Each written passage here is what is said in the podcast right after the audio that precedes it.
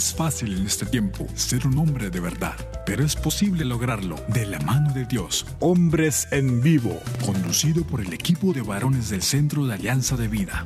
Desde Mérida, Yucatán, México, para EWTN, Radio Católica Mundial. Comenzamos. Hombres de fe que con amor luchan día a día, siguiendo el plan de Dios, viviendo en oración con su luz y condición forman familia, porque son hombres de fe.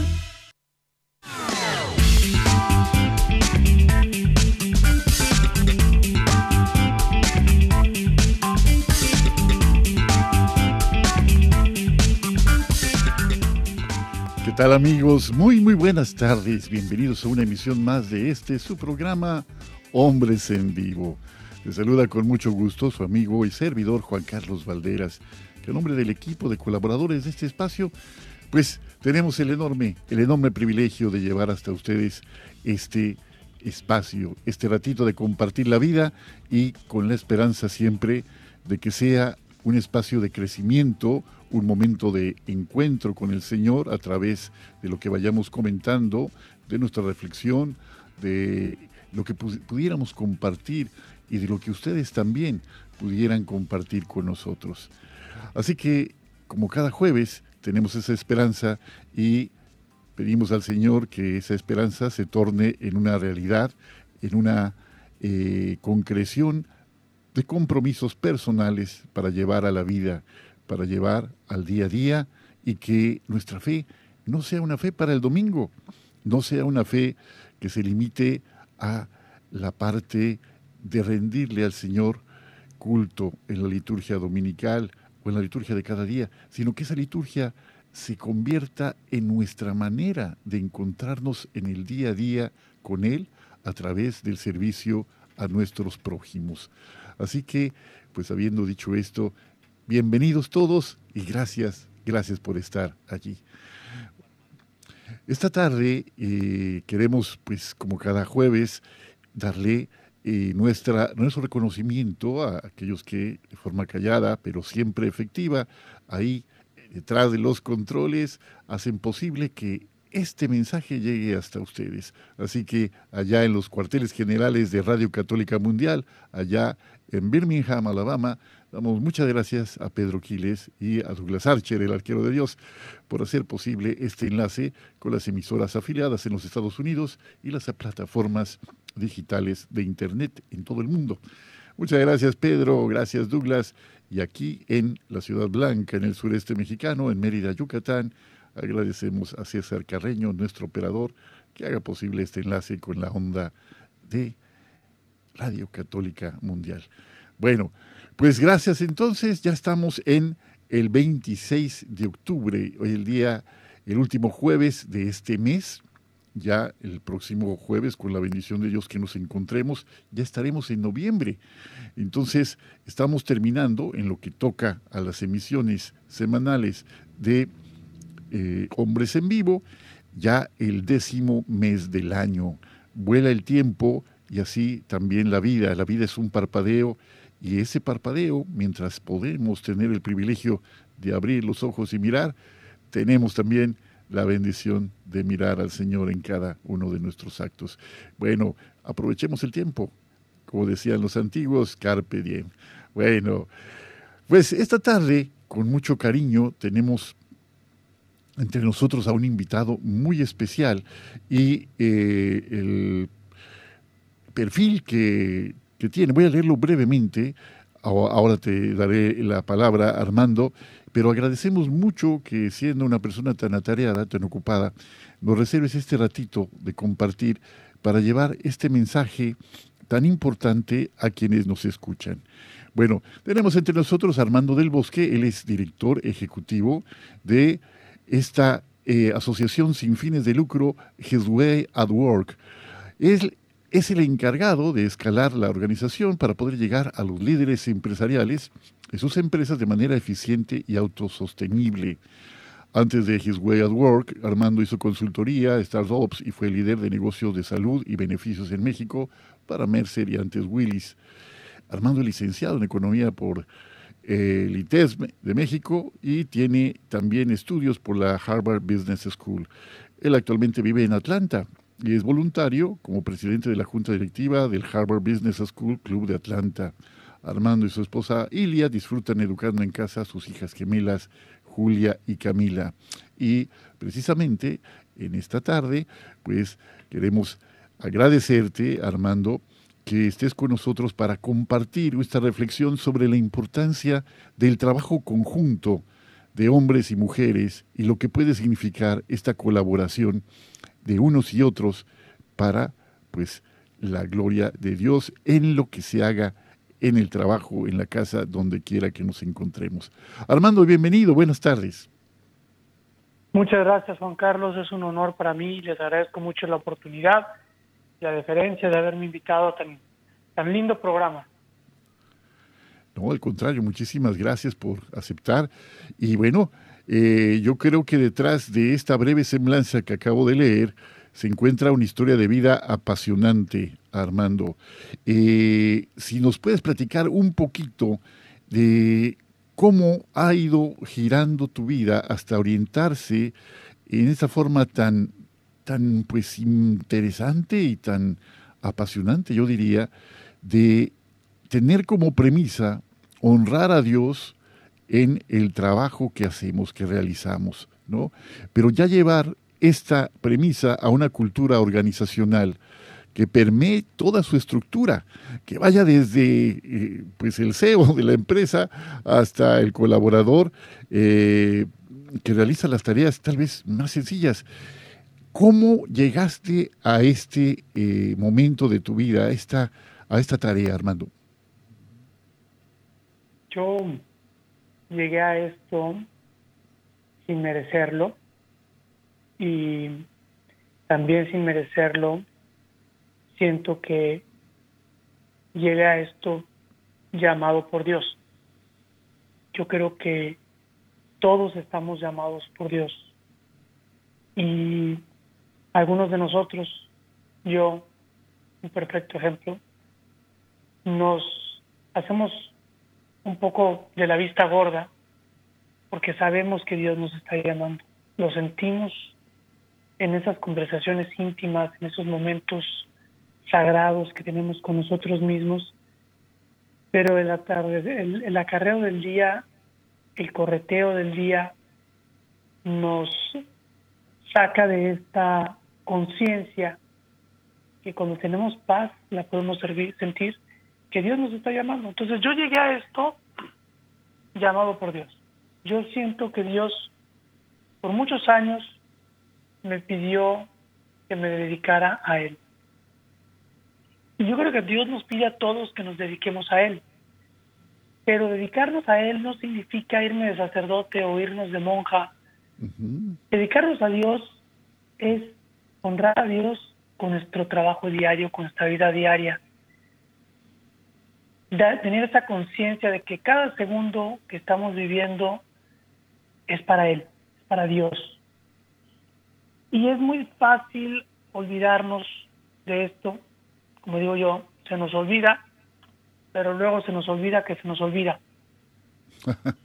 y gracias a Dios, gracias a Dios, Dios nos lo recuerda. Y en mi caso, por muchos años, trabajando yo en el mundo, me encanta en el mundo empresarial, pues yo buscaba la creación de valor. Y yo buscaba la creación de valor en la creación de riqueza económica, no necesariamente para mí, sencillamente la, la creación de riqueza, ¿no? Aunque fuera para la empresa en la que yo estaba trabajando, yo me, me conformaba llegando a casa cansado, sintiendo que había hecho la diferencia, que se había creado valor.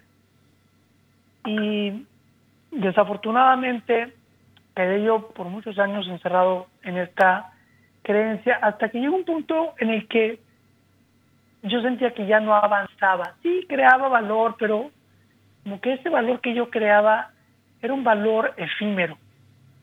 Eh, si a lo mejor creaba más riqueza económica, esa riqueza económica se perdía, te lo gastas el dinero. Pero la felicidad, la, dicha, la dicha, la conexión con la gente, siento que la estaba dejando de lado y ahí es donde encontraba yo a Dios. Bueno, yo siento que Dios me llamaba y siempre encontraba una excusa para decirle, nada más termino este proyectito y ya, atiendo. Nada más este, me, caso y me estabilizo y ya te atiendo. Ah, nada más compro mi casa y ya te atiendo. Ah, nada más compro, pongo mi negocio y ya te atiendo. Hasta que llegó un punto en que Dios me acorraló en esta empresa, en este proyecto en el que estoy, que se llama His Way Work. Y literalmente me dijo, ¿qué quieres? En, a los labios de la persona con la que estaba yo hablando, que me invitó a ser parte de este proyecto, y me dijo prácticamente pídeme lo que quieras. Y yo en ese momento pensé, no estoy hablando con una persona, estoy hablando con Dios a través de una persona. Y Dios me está diciendo, ¿qué más quieres para dedicarme tu vida?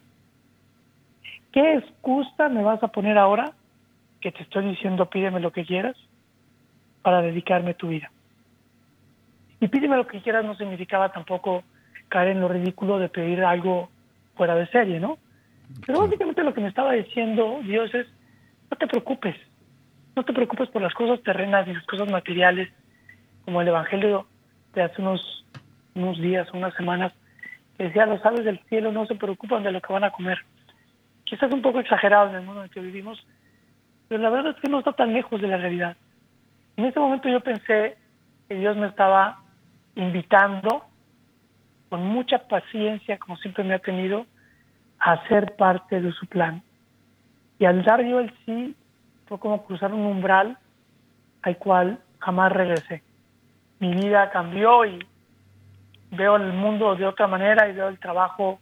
Ya lo veía, a mí siempre me gustó mucho trabajar, pero ahora veo el trabajo como una fuente de realización.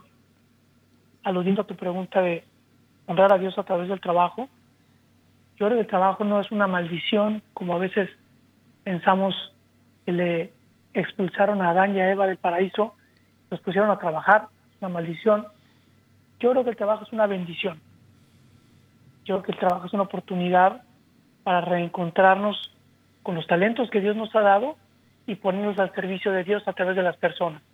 No para crear más dinero necesariamente, sino para crear más valor de amor por las personas. Y eso puede significar, claro, hacer, tienes un restaurante, hacer comidas de calidad, si tienes una fábrica de palets, hacer los palets de mejor calidad, si tienes un trabajo de servicio al cliente, dar el mejor servicio, pero siempre pensando que es para honrar a Dios. Eh, no sé si contesto tu pregunta. No, claro que sí, claro que sí, Armando. Esa parte está más que clara con lo que compartes. Eh, también aparte del, orientando la pregunta, el sentido de que una persona que estudió economía, que ha tenido estudios en, la, universidad más importante del mundo, en Harvard, ¿no? Eh, y la, Universidad de Negocios, Harvard Business School, ¿no? Eh, que finalmente, que tiene una mirada precisamente orientada al mundo material en, un principio, en tu ser, en tu quehacer. Bueno, en tu ser no, porque nos compartes que desde tiempo atrás el Señor te estaba buscando y te tiraba lazos y te llamaba y tú decías, pues déjame terminar este proyecto, déjame comprar mi casa, déjame hacer esto, déjame hacer aquello. Y hasta que te acorralo. Qué bonito, qué bonito lo dices. Me recuerda eh, al profeta Oseas que dice, con tiernos lazos de amor llamé a, a mi hijo, ¿no? Y, así ha sido con, tu vida, con la mía, con la de cada uno de los que sabemos y entendemos que Dios, a pesar de nuestra propia fragilidad, está en nuestra historia. Pero eh, la pregunta es, ¿qué te hizo hacer esa pausa? Tú ya eras un hombre de fe desde joven, ya desde siempre hubo un momento de inflexión. Fíjate que cuando platicamos con un invitado, hay siempre eh, un denominador común. Hay un momento en que cada uno de nosotros tiene una experiencia que le va a marcar de tal manera que dice, no, es que ya no puedo postergar más este, este encuentro, es que ya no puedo dejar para después, es que ya no, no quiero seguir diciendo mañana, ¿no? Quiero decir hoy, Señor, en tus manos y soy tuyo, ¿no? abandonándonos a su proyecto y abandonando nuestros propios proyectos, ¿no?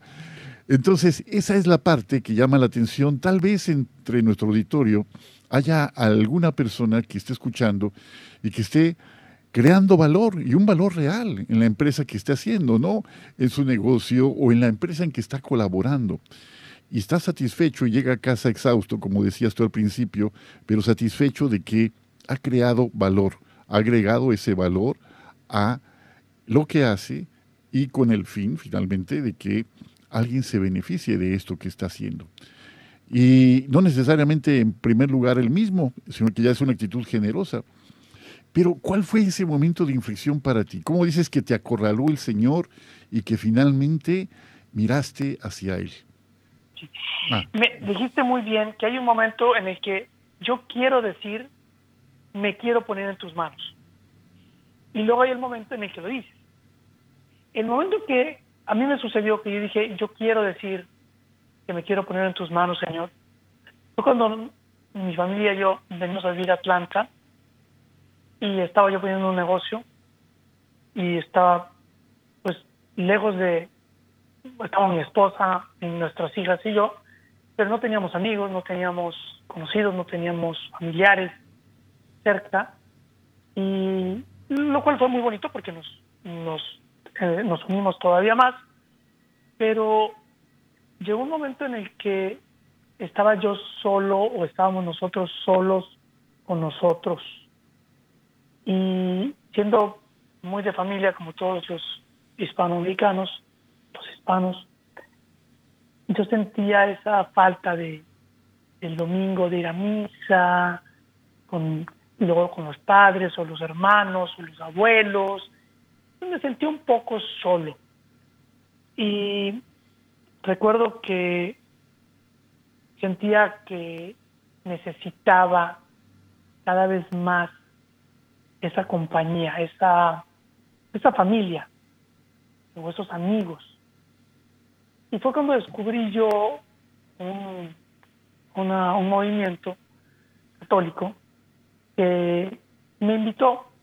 Yo le decía al sacerdote, yo siento que de domingo a domingo es como cuando tenía 12 años y nadaba por debajo del agua de un lado de la piscina a la otra. Apenas llegaba, apenas llegué así me sentía yo de domingo a domingo. Necesitaba más de Dios. Y eso no significaba ir a misa todos los días. Necesitaba más, necesitaba experimentar, sentir a Dios. Quería decir, me quiero poner en tus manos. Quería tener una razón para ponerme en tus manos. Y fue cuando conozco este movimiento eh, y me empiezan a invitar a encuentros cada viernes. Entonces ya no era de domingo a domingo, era de domingo a viernes, viernes a domingo y poquito y luego conozco ese apostolado que se llama His Work, en el que es llevar a Dios al mundo del trabajo. Y va maravilloso, me voy a poner a, a voluntariarme un par de horas. Pero cuál no fue mi sorpresa que me invitan a trabajar con ellos. Y ese fue el momento en el que sentí que Dios me acorraló y con tiernos lazos de amor, no se me olvidará nunca, te agradezco mucho Juan Carlos, me, me extendió una vez más la mano y me dijo, aquí estoy, lo tienes todo y no tienes todo. tú sabes que te, te hace falta algo, tú sabes que te hago falta yo, aquí estoy. Y fue irresistible. Fue, fue claro, era Dios hablándome a través de esta persona que me decía, vente a trabajar este apostolado de tiempo completo, ¿qué necesitas? Y para no hacer el cuento muy largo, y bueno, pues necesito, hay cosas materiales que sí necesito. Claro, eh, claro, por supuesto. Y dije, bueno, si le pido mucho dinero me va a decir que no. Si le pido muy poco dinero me voy a morir de hambre. A ver, María, dame puntería y le suelto el número, que no era un número bajo para hacer un apostolado nuevo, etcétera. Y la respuesta de este señor fue de el Señor fue ¿Qué más quieres? Qué fuerte, ¿eh? Me desmoroné. Porque siempre Dios nos gana en generosidad. Y cuando nosotros queremos regresarle un poquito, Él regresa con nosotros con un tsunami. Y fue, fue un momento muy intenso. De esos momentos que uno siente fue una eternidad en una fracción de segundo. Sí. Como que todo se paraliza, todo se para. Sí. Sí. Y veo el mundo desde otra perspectiva. Y veo la mano de Dios. Me está teniendo la mano de usted. Como dicen algunas iglesias, no. Para de sufrir, aquí estoy yo. Pues sí, tal cual. Dios me estaba diciendo, déjate de tonterías, entrégate, dame tu vida. Y así Sí. como detrás decía que de cualquier que de cualquier manera tuyo sabemos que es mía. Y fue fue un momento hermoso, no, no, no me lo merezco. Sigo sin merecérmelo, nunca me lo voy a merecer. Y es una de las grandes enseñanzas que Dios siempre nos gana en generosidad y Él nos vio primero. Él nos escogió primero. Yo tengo esta discusión siempre teológica con amigos y sacerdotes de que la voluntad y demás. Claro, yo dije que sí, pero Él me dio todo para yo decir sí. ¿Cómo iba yo a decir no? ¿Qué, mérito puedo tener yo? Sí, me lo dio todo y más. Y me abrió los ojos para ver todo lo que me había dado. Perdón que me emocione, pero No, al contrario, te agradezco. Es que es justamente eso lo que sucede cuando el Señor llega a la vida, a nuestra vida. E- Es ese momento que has descrito también, que pues también en algún momento de mi vida lo he experimentado. Y yo creo que como muchos eh, que nos escuchan, es un momento común, que ese, esa fracción de segundo se detiene el tiempo y Él habla a nuestro corazón de una manera inesperada, a través de una persona, a través de un acontecimiento, a través de una claridad que no teníamos y finalmente llega a lo más profundo de nuestro corazón. Y dices, bien, Armando, no lo mereces, no lo merezco, no lo merecemos, porque simplemente gracia, gracia suya. Vamos a una pausa, Armando, por favor, y no dejes de estar emocionado, porque esa emoción es contagiosa.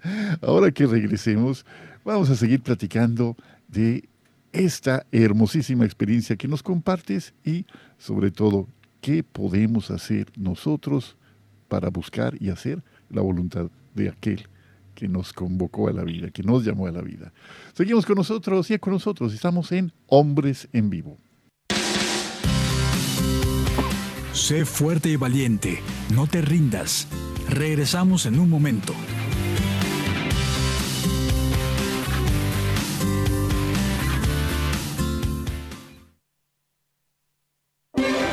Si quieres conocer más acerca de nuestra labor, llámanos al Centro Alianza de Vida en Estados Unidos al 682-772-1958.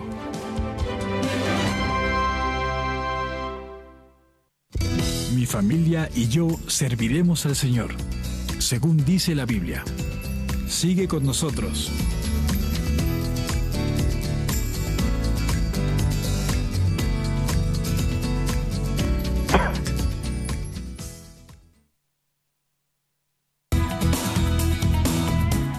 Gracias por seguir con nosotros en tu programa Hombres en Vivo.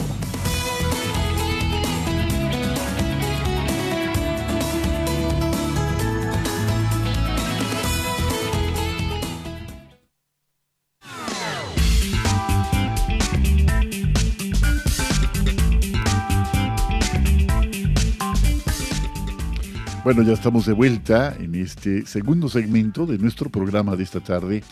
Estamos platicando muy a gusto eh, con Armando del Bosque, que es director ejecutivo de His Way at Work, His Way at Work, y ya nos está platicando un poquito en la primera, eh, primera parte del programa sobre qué es de manera muy general este apostolado que busca pues que se honre la voluntad de Dios en el mundo del trabajo, ¿no? Que el trabajo sea una forma de humanización y realización personal de todos los que lo realizan. Esa es una parte. El motivo principal de la presencia de Armando entre nosotros esta tarde es una reflexión que surge de este testimonio, primero para comprender el mensaje, pues también vale la pena conocer al mensajero, ¿no? En este caso ya Armando nos ha platicado de esta, eh, este encuentro que transformó su vida, que ya desde mucho tiempo atrás había estado experimentando de una manera eh, muy íntima, pero a través de un encuentro muy particular el Señor le habló a través de otra persona. Bueno, la tarde de hoy queremos platicar sobre este poder que se desata cuando hombres y mujeres colaboran juntos en una tarea, ¿no? Hombres y mujeres trabajando juntos en una tarea. Decías, Armando, que el trabajo muchas veces es concebido como un castigo, precisamente por el relato del Génesis, que Dios expulsa a Adán y a Eva del paraíso y les dice que de en adelante ganarán el pan con el sudor de su frente, ¿no? Sin embargo, el trabajo, sabemos bien, el trabajo no es una tortura, ni un castigo, ni nada. El trabajo es un medio, tal vez, con la mayor claridad ¿no? que tenemos a la mano para poder humanizarnos, para poder alcanzar la plenitud a la que estamos llamados en todas las esferas de la vida. Pero para que eso ocurra, el trabajo debe cumplir ciertas características también, ¿no? Entonces, eh, en esta vertiente, Armando, que nos eh, propones reflexionar, eh, decías tú que a través de esta entrevista empezaste a colaborar en este apostolado, que finalmente te ha demandado pues un tiempo completo. Pero ¿qué dijo tu esposa cuando llegaste a tu casa ese día y le dijiste, fíjate que voy a dejar todo y voy a dedicarme a esto, para empezar a ver que hombres y mujeres colaboran juntos en la misma tarea? ¿Qué, te dijo Ilia? Ilia? es mexicana o de dónde es ella? Suena, un apellido así como eh, de Europa Oriental. Ilia es puertorriqueña, pero vivió en México muchos años. De hecho, yo la conocí en México y ahí nos casamos. Ya, ya, ya. Bueno, ¿qué te em, dijo? Ajá. Ilia me dijo, es lo que has estado pidiendo. Definitivamente uno de, las, de los puntos de esta plática es cómo los hombres y mujeres nos complementamos.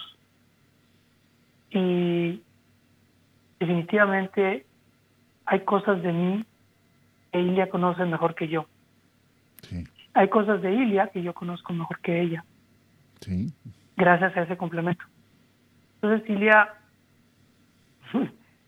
cuando no está de acuerdo también me lo dice. Sí, claro. Pero en esta ocasión. me dijo, en esta ocasión me lo dijo muy claramente. Me dijo: es lo que, es lo que tú has estado pidiendo. Y siempre me ha apoyado mucho. Hasta cuando no estoy de acuerdo, me apoya. Y me lo dice. Qué hermoso. Pero en este caso, estaba de acuerdo y me apoyaba y me sigue apoyando. Qué hermosura.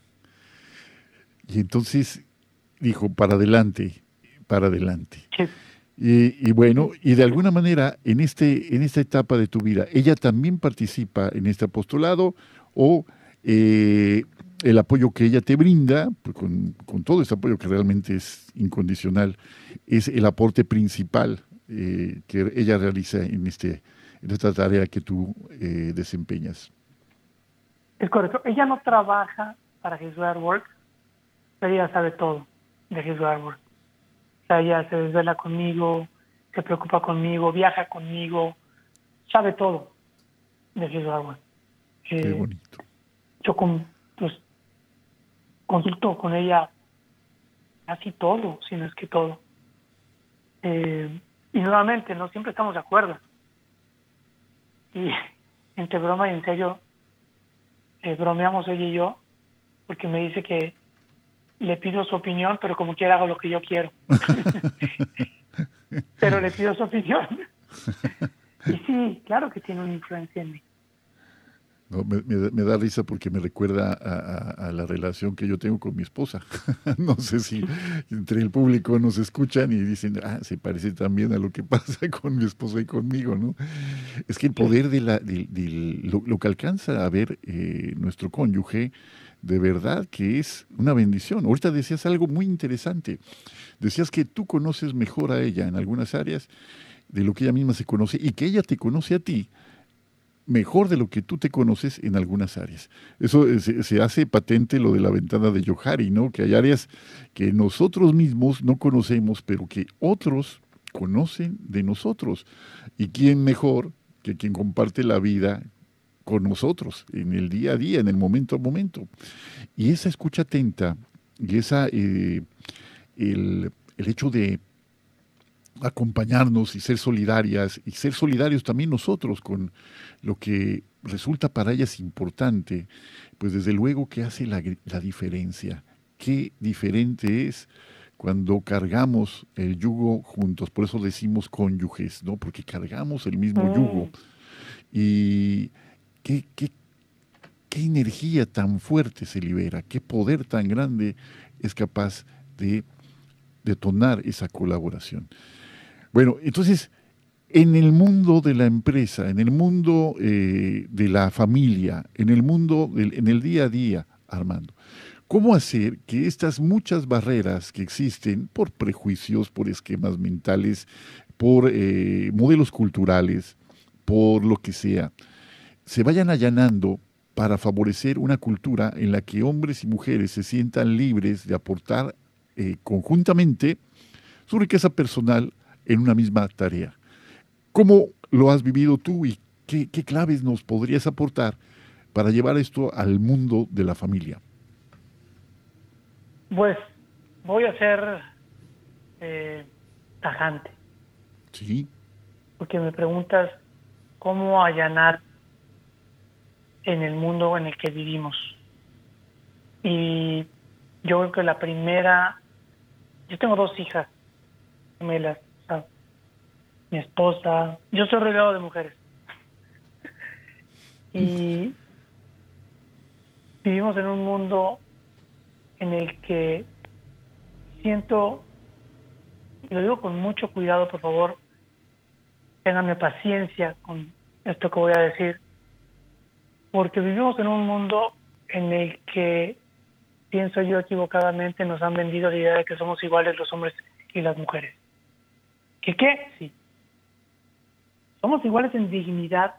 Claro que sí. Pero Dios nos hizo diferentes, somos diferentes, gracias a Dios. Somos complementarios. Y yo siento que en lugar de celebrar esas diferencias, vivimos en un mundo que trata de homologar lo que no es homologable. Y al hacer eso, diferenciamos lo que debería de ser igual que me refiero a la dignidad, a que una mujer que está en casa trabajando no es menos digna que la presidenta de una empresa, ni menos digna que su marido, que es el presidente de una empresa. Es cierto. De hecho, si me presionan un poco, el trabajo de la mujer es el trabajo más importante de la humanidad el trabajo de, de, crear familia. Eh, la mujer es el cristol de la humanidad. En alguna ocasión, en un día de la madre eh, y en meditación, me llegó muy fuerte la sensación de que la maternidad, y maternidad no necesariamente significa la que pare. Una mujer puede ser madre sin parir. Sí, también. Se puede preocupar por su gente, por sus compañeros, por sus equipos, por sus vecinos, sus hermanos. Bueno, eh, la maternidad es el nombre del río en cuyo cauce viaja la humanidad. Qué bonito. La humanidad es abrazada por la maternidad. La maternidad es más femenina, es femenina. Yo creo que no hemos entendido eso. Yo creo que los hombres en este mundo que vivimos tenemos que elevar a la mujer, celebrar a la mujer, cuidar a la mujer, con todo y que a veces es mucho más fuerte que nosotros. Pero tenemos que celebrar esa diferencia y tenemos que quitarnos de los ojos el velo de que somos iguales, que no lo somos, tenemos diferentes necesidades, diferentes formas de pensar, y que por otro lado, en dignidad, somos exactamente iguales. Y merecemos exactamente, más, me, empujan un poco, merece más la mujer que el hombre, porque nuevamente la mujer es el crisol de la humanidad. Entonces en el trabajo es lo mismo. En el trabajo yo he visto a través de His Way at Work, voy a entrar ya a un detalle más fino, que las empresas, digamos que tienen dos principales funciones. La que todos conocemos, tiene que ser rentable, si no, no es empresa. Y la segunda, con el tiempo ha sido minimizada, que es desarrollar, cuidar, amar personas. Pues en las empresas normalmente las áreas de recursos humanos son predominantemente lideradas por mujeres. Y esto no es para asombrarse, porque las mujeres tienen mucha más sensibilidad que nosotros los hombres. Y no estoy tampoco diciendo por eso que sean mejores, ni que nosotros seamos peores, los hombres. Sencillamente somos diferentes. Así es. Y una de las cosas que hacemos en His Work es desarrollar dentro de la empresa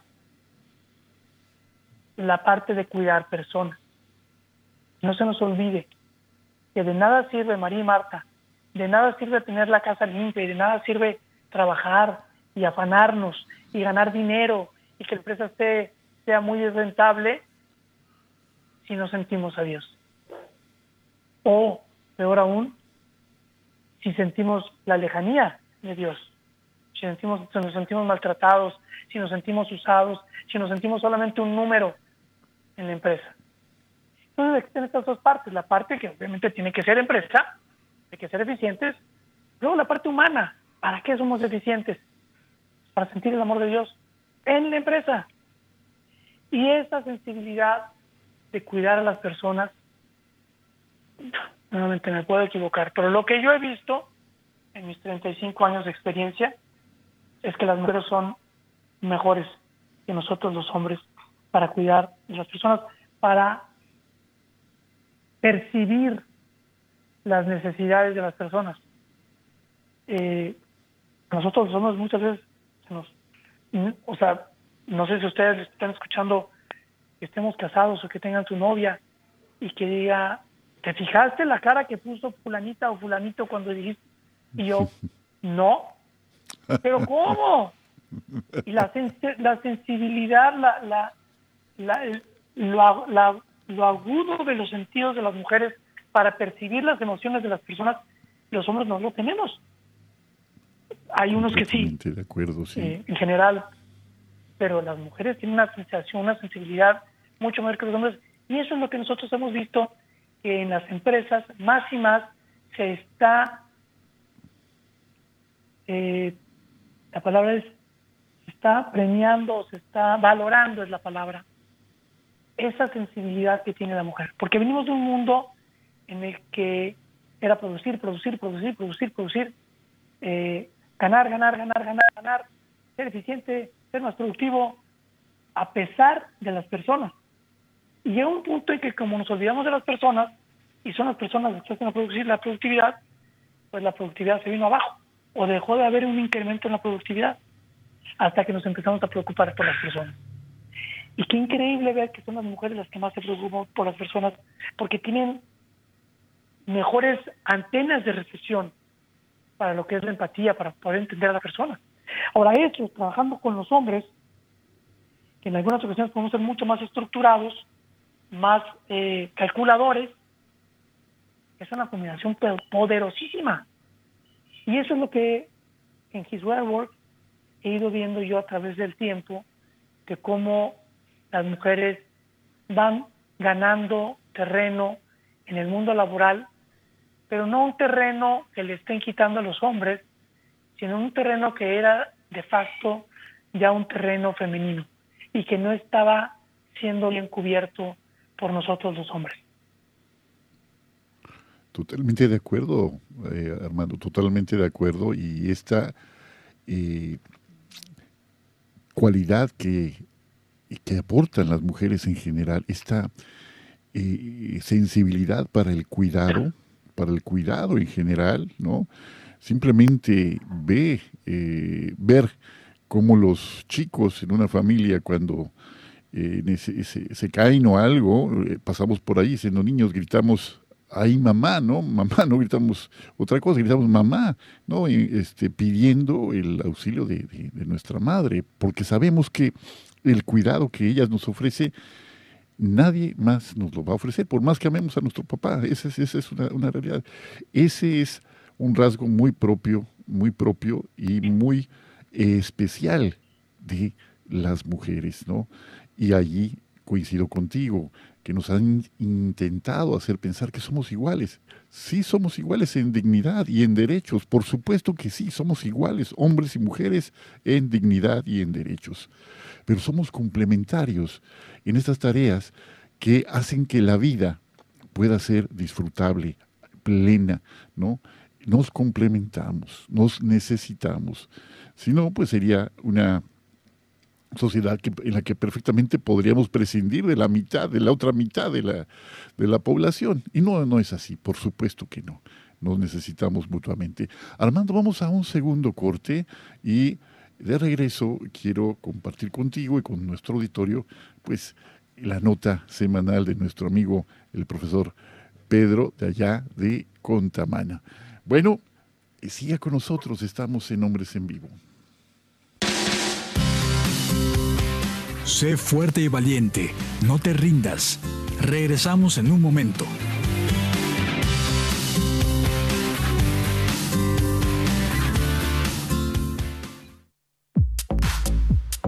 Llámanos desde Estados Unidos al 1-866-398-6377 y desde cualquier parte del mundo al 1-205-271-2976.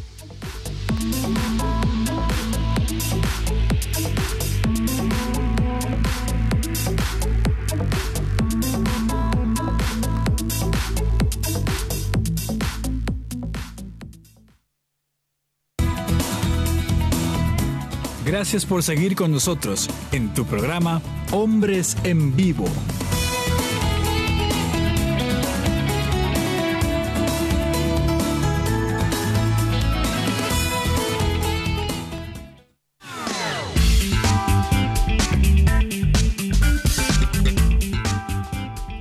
Bueno, estamos de vuelta ya en la recta final de nuestro programa de esta tarde.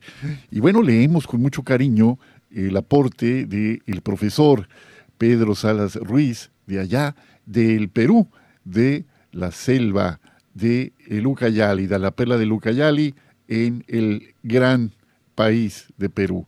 Dice así, buenas tardes, queridos hermanos de Hombres en Vivo.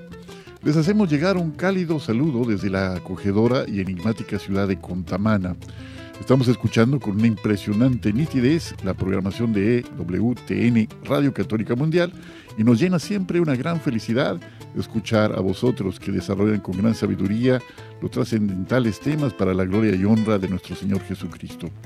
Queremos decirles que en la ciudad de Contamana cuenta con días cálidos, muy distintos a los años anteriores, que en fechas precedentes al Día de Todos los Santos son lluviosos.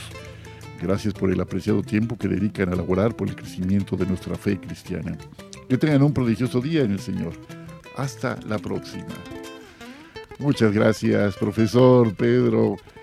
Quiero platicarte, Armando, que el maestro Pedro Salas es director en una escuela allá en Contamana. Contamana que, según nos ha compartido, es una ciudad muy solidaria, es una ciudad, dice eh, el mismo eh, maestro Pedro, es, eh, la ciudad de Perú de las mujeres más bellas, es eh, una ciudad que tiene una solidaridad, sobre todo ese rasgo muy notable, en fin, cosas que nos alegran de tal manera que pues no podemos dejar de compartirlas y agradecerle al maestro Pedro, pues que cada jueves se tome un tiempito para escribirnos y alentarnos a continuar con esta tarea. Así que siempre compartimos, siempre que es posible compartimos este, este saludo suyo y pues qué, qué gusto, Pedro, que nos escuchas allá, allá con toda tu familia. Bueno, pues es, esta partecita ya Armando es la parte así como que se nos va a ir como, como el agua, es bien rápida, parece que no, pero sí. Entonces, ya nos has platicado de uno de los rasgos, de una de las cosas de las que tenemos que partir no podemos hablar, eh, y, insistías tú en el cuidado que tenemos que tener al usar estas expresiones, pues por el, discurso eh, en el que estamos inmersos como sociedad, ¿no? Eh, no es que, no se, este, insistimos, el hombre y la mujer somos iguales, son iguales en dignidad, en derechos, eso ninguna duda debe caber, ¿no? Y deben ser también iguales en oportunidades, eso también es cierto. Ahí también hay que afinar un poquito la puntería, ¿no? De hecho, la población mundial, hasta donde yo tengo entendido, por lo menos en México, es mayoritariamente femenina, es, supera al 51% de la población en México, ¿no? Creo que el único estado del país que tiene más varones que mujeres, tratándose de la República Mexicana, es Baja California. El resto del país tiene una, población femenina más numerosa que la masculina. En ese contexto, bueno, pues nada más para decir, iguales en dignidad, derechos y debía ser de oportunidades. Aquí creo que sí tenemos que trabajar mucho como sociedad. Pero somos complementarios, somos complementarios y cada uno aporta al otro género su gran riqueza, esa riqueza invaluable que tiene. Y ahí eh, en parte de la reflexión, Armando, que nos, eh, compartes esta tarde, es ahora, desde el trabajo que tú desarrollas ¿no? en His Way at Work, eh, cómo hacer para que esta cultura refleje, esta cultura laboral refleje esta importancia tan grande de esta colaboración que puede ser, insisto, pues una, que puede ser una sinergia tremenda, ¿no? ¿Cómo se le hace? Platícanos un poquito. Yo creo que primeramente hay que reconocer los ciclos históricos, los ciclos macro y dentro de los ciclos macro, los ciclos micro. A dar un ejemplo, una empresa, y hay muchas empresas, que nacen por inspiración, generalmente las empresas nacen por inspiración, hay muchas empresas que nacen por inspiración de una mujer, de una mujer que tiene la sensibilidad de percibir una necesidad real y de satisfacer esa necesidad, no sé, de, de tortas o de tacos o de, o de cuestiones de enfermería o de un servicio o un producto y que lo hacen por esa sensibilidad con mucho amor. Y luego eso se torna en una empresa y quizá entonces pase a un ciclo eh, más frío, más de procesos, que pueda ser más típicamente de un hombre. Pero después crece mucho la empresa y necesita tener una cultura organizacional sólida, que la gente vaya a trabajar porque quiere trabajar, no porque tiene que trabajar. Y los hombres, pues a veces tendemos a hacer las cosas o a, trabajar más el, el temor que el amor. Y cae entonces la oportunidad de que nuevamente el liderazgo caiga en manos de una mujer, o por lo menos se comparta al mismo nivel de importancia con una mujer que nos ayude a percibir, a tener la sensibilidad de lo que las personas quieren, desean, buscan. Y luego nos puede pasar que nos damos cuenta que la gente no sabemos lo que quieren, desean, buscan y a veces necesitan un, liderazgo masculino. eh, una guía, con más, más fuerza, con más, eh, con más decisión. Eh, y así puede irse escalando. Yo siento que hay momentos en los que claramente el liderazgo de una mujer va a ser mejor y momentos en los que el liderazgo de un hombre van a ser mejor. Entonces, esto estamos a nivel micro. A nivel un poco más macro, hay momentos históricos, y nosotros lo, lo hemos visto ahora, que cada vez hay más mujeres en el gobierno, mujeres presidentas. Y mujeres presidentas, no sé si ustedes sepan el dato de que durante el COVID, los gobiernos de países liderados por mujeres fueron los que mejor y más rápido reaccionaron para defender a la población. No es coincidencia.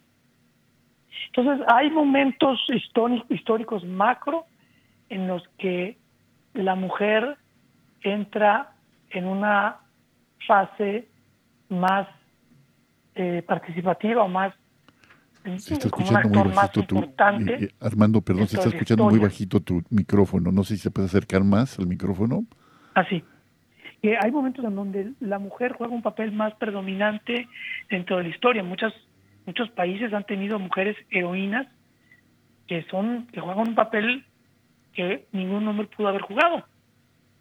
Entonces, yo pienso que hay, hay momentos, hay desfases a nivel micro y a nivel macro, pero definitivamente es una complementariedad indiscutible.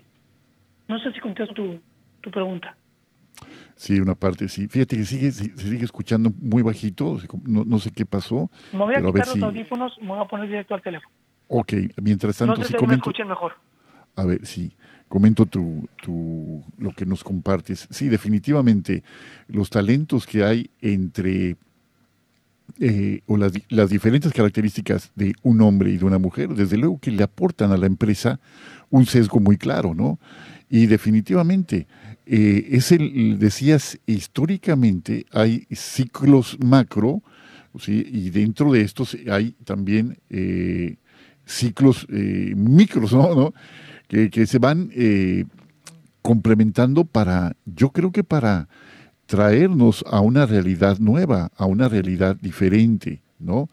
Entonces, eh, yo creo que por ahí eh, está la, la parte que tenemos que como que seguir trabajando para que se consolide este aporte. Fíjate nada más, decías ahorita un ejemplo de un negocio que, mencionabas al azar, ¿no? De este, un puesto de tortas, un puesto de tacos que va creciendo, va creciendo, va creciendo. Somos testigos de cómo de, diferentes mujeres han hecho este tipo de, de negocios y que han surgido pues verdaderos emporios, verdaderos emporios a, a propósito de la iniciativa de una mujer.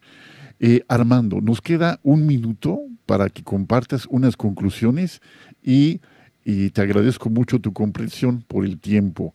Adelante, por favor, platícanos para cerrar en un minuto porque ya se nos acabó el tiempo. Adelante, por favor. Voy a concluir con lo que una mujer empresaria me dijo una vez. Esta es una mujer que, de hecho, en Mérida puso una fábrica de pasteles. Los que son de por allá sabrán a quién me refiero y que me dijo que en cualquier momento le pueden quitar todos los activos, todo el dinero, pero con el equipo de gente que tiene vuelve a hacer la empresa. Pero si le quitan a la gente, no importa cuánto dinero le den, no tiene seguridad de volver a, volver a levantar la empresa.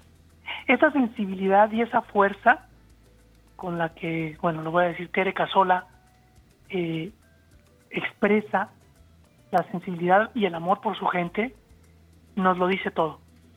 No sé si con esto puedo cerrar y agradecerles la gran oportunidad de poder expresar lo poco mucho que he ido aprendiendo y pues el gran amor por Dios que Él mismo me ha sembrado. Pues Armando, mil gracias. Tenemos 10 segundos. Que Dios te bendiga. Esperamos tenerte pronto otra vez por aquí. Muchas gracias, amigo Juan Vargas, que está por ahí escuchando, a Ale Ayala, a todos los que nos sintonizan. Hasta pronto.